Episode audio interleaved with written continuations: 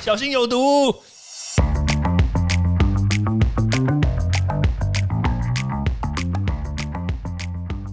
毒物去除了，人就健康了。欢迎来到昭明威的毒物教室。这几天大家又在讲突破性感染，特别是从这个长荣机师过来的这个问题，就是他打了两剂 A Z 之后，诶，结果还是被感染。好啦，那所以突破性感染，说实在话，到底值不值得我们担心呢？嗯，其实我觉得哈，突破性感染。也不能说真的叫做突破性感染呢，你知道吗？这个病毒在突变，那当然我们的疫苗本来就不是百分之百保护的嘛。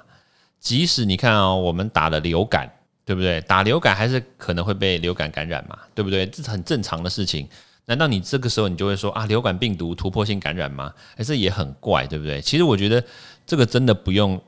拿放大镜去看它啦，真的不用放大这种问题。但我倒是觉得，就是突破性感染这件事情是不是很常发生？诶，对，很常发生。就像我刚刚讲的，哎，打流感也会突被突破嘛，对不对？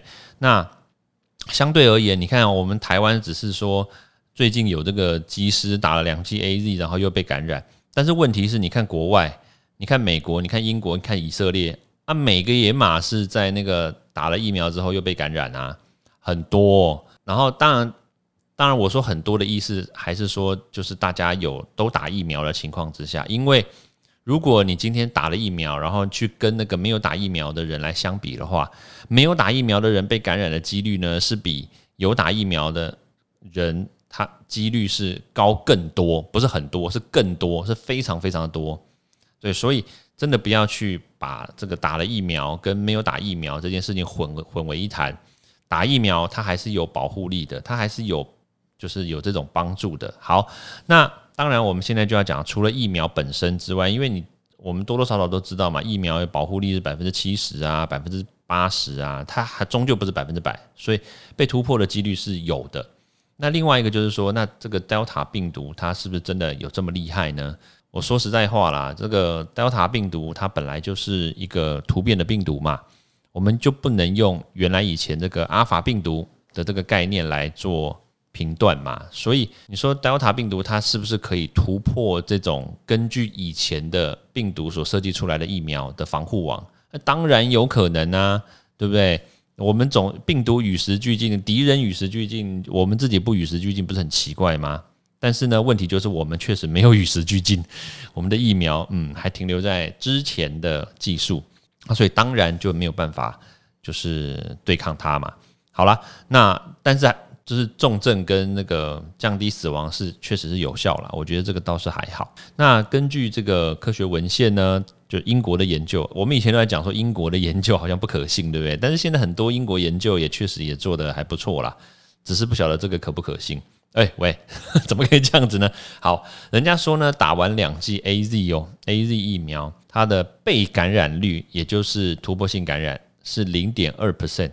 哎，其实这个数字跟我们之前的认知哎差不多，因为这一段时间的台湾的那个统计，他们就把那个所有的机组员、机师啦、空服员把他抓来做快筛嘛，然后就发现到说，哎，这个几千人里面呢，有七个人。是没有产生抗体的，打完疫苗哦，没有产生抗体的，诶，它的几率呢，跟这个这个次洛针 Lancet 这个期刊的这个结果呢，诶，是差不多的，对，是差不多的，就代表说打了疫苗，但是确实也有这个千分之一、千分之二的这个几率是不产生抗体，然后最后还是会被感染，对，所以言下之意，突破性感染确实是有可能在发生的。好了，那什么样的人会是？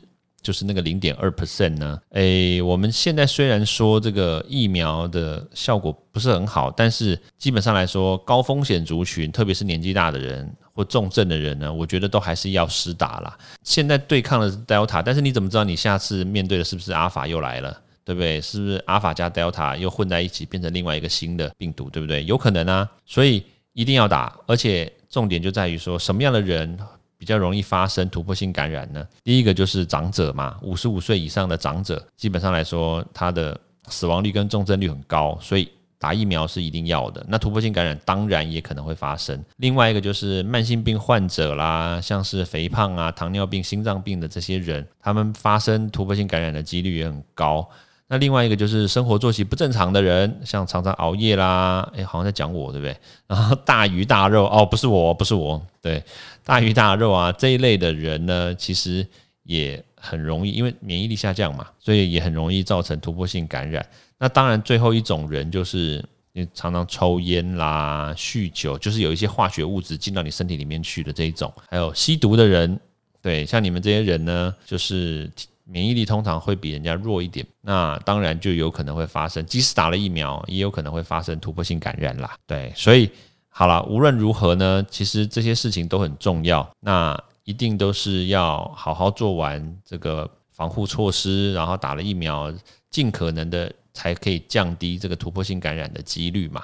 对，那当然，如果你什么都不做的话，病毒自然就找你了嘛，这个也没有什么办法嘛，一定的嘛，不找你找谁呢？对不对？OK，好啦，那时间的关系呢，我们就明天见喽，拜拜！欢迎大家到 Apple Podcast 或各大收听平台帮我订阅、分享、留言。有任何问题或想知道的内容，也欢迎大家来找我讨论哦。